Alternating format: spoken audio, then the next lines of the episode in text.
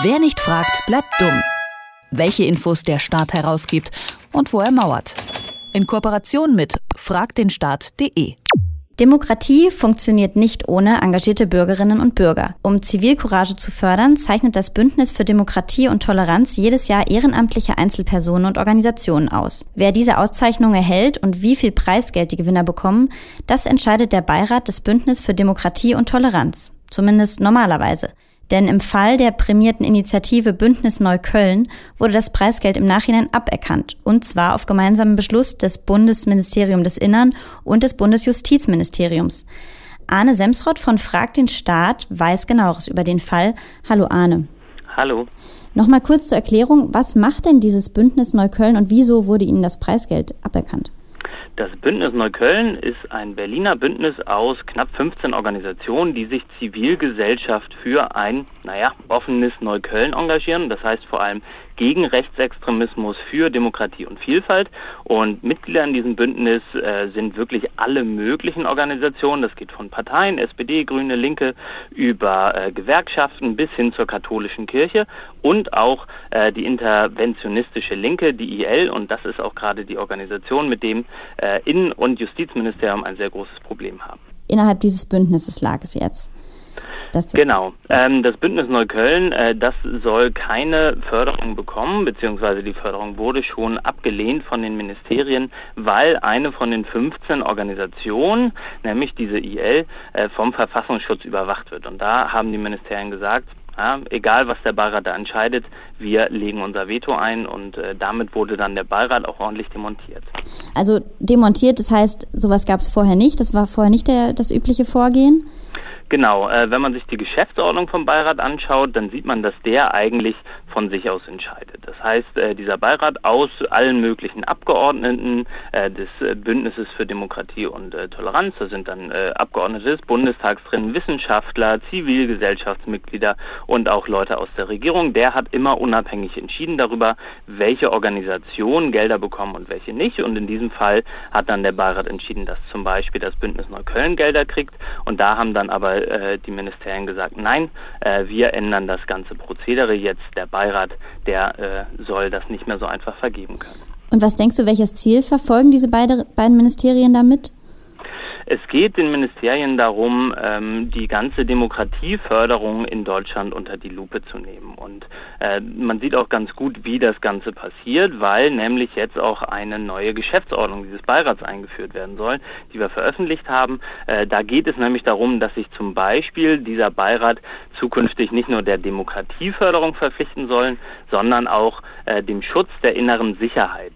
Das heißt, ähm, grundsätzlich dieses Mantra von innerer Sicherheit, Terrorismusbekämpfung, das findet jetzt auch Einzug in die Demokratieförderung und alle möglichen Organisationen, die sich zum Beispiel gegen rechts engagieren, die sollen äh, in, äh, in, Zukunft sich auch nochmal stärker abgrenzen von anderen zivilgesellschaftlichen Organisationen. Ja, jetzt mal zugespitzt gefragt, was könnte das denn sein, Organisationen, die sich für die innere Sicherheit engagieren? Werden dann Bürgerwehren gefördert, um jetzt mal provokativ zu sein? Das, das ist eine sehr gute Frage, weil ähm, dieses ganze Vorgehen sehr eng verknüpft ist mit dem Verfassungsschutz. Also der Verfassungsschutz, der ja auch ähm, immer wieder zivilgesellschaftliche Organisationen überprüft, der äh, redet da letztlich mit. Und ähm, wenn der Verfassungsschutz sagt, nein, äh, eine Organisation oder eine Teilorganisation, die beobachten wir, dann soll die auch nicht gefördert werden. Und ähm, das kann dann zum Beispiel dazu führen, dass Pegida oder Bürgerwehren ähm, deswegen durchaus gefördert werden könnten, weil der Verfassungsschutz sie eben nicht überwacht. Das heißt, der Verfassungsschutz, der setzt dann letztlich ähm, eigenständig Schwerpunkte und die müssen dann von Demokratieprojekten äh, mit übernommen werden. Und wie viel haben wir es hier mit Parteiinteressen zu tun? Es ist ja so, das Innenministerium, und da steht der CSU, und vom Innenministerium kam diese, diese Bitte, die Auszeichnung zu verhindern, die Bitte an das Justizministerium, was wiederum von der SPD geführt ist. Und es gab wohl zuerst im Justizministerium auch noch Bedenken, ähm, da mitzugehen bei diesem Vorhaben. Ganz genau. Wir haben äh, den internen Schriftverkehr vom Justizministerium zum Bündnis Neukölln angefordert und auch bekommen. Und da sieht man, dass eigentlich das Justizministerium äh, gar nicht dafür war, äh, diese Auszeichnung abzulehnen. Da wird intern gesagt, dass äh, dieses Bündnis Neukölln auf jeden Fall auszeichnungswürdig ist, dass es ein breites, äh, auf jeden Fall nicht radikales Bündnis ist. Und letztlich ähm, hat sich aber doch der Staatssekretär des Justizministeriums dafür entschieden, dem Innenministerium zu sagen, wir machen das jetzt zusammen. Und insofern gehen SPD und CDU, CSU Hand in Hand dann damit, äh, das Bündnis Neukölln nicht auszuzeichnen wegen eines der Mitglieder. Und das ist besonders pikant, weil ja im Bündnis Neukölln auch die SPD wiederum selbst Mitglied ist. Ähm, das heißt, die SPD war letztlich dagegen, ein Projekt der SPD auszuzeichnen. Das klingt schon ganz schön widersinnig. Ähm, und wie schätzen wir die ganze Geschichte jetzt ein? Ist das jetzt ein Einzelfall oder ähm, schätzt du es so ein, dass diese Einmischung seitens der Ministerien jetzt zunehmen wird in Zukunft? Ich gehe stark davon aus, dass sie zunehmen wird, weil ähm, die neue Geschäftsordnung, die für diesen Beirat des Bündnisses für Demokratie und Toleranz vorgeschlagen ist, vorsieht, dass die Ministerien mehr zu sagen haben.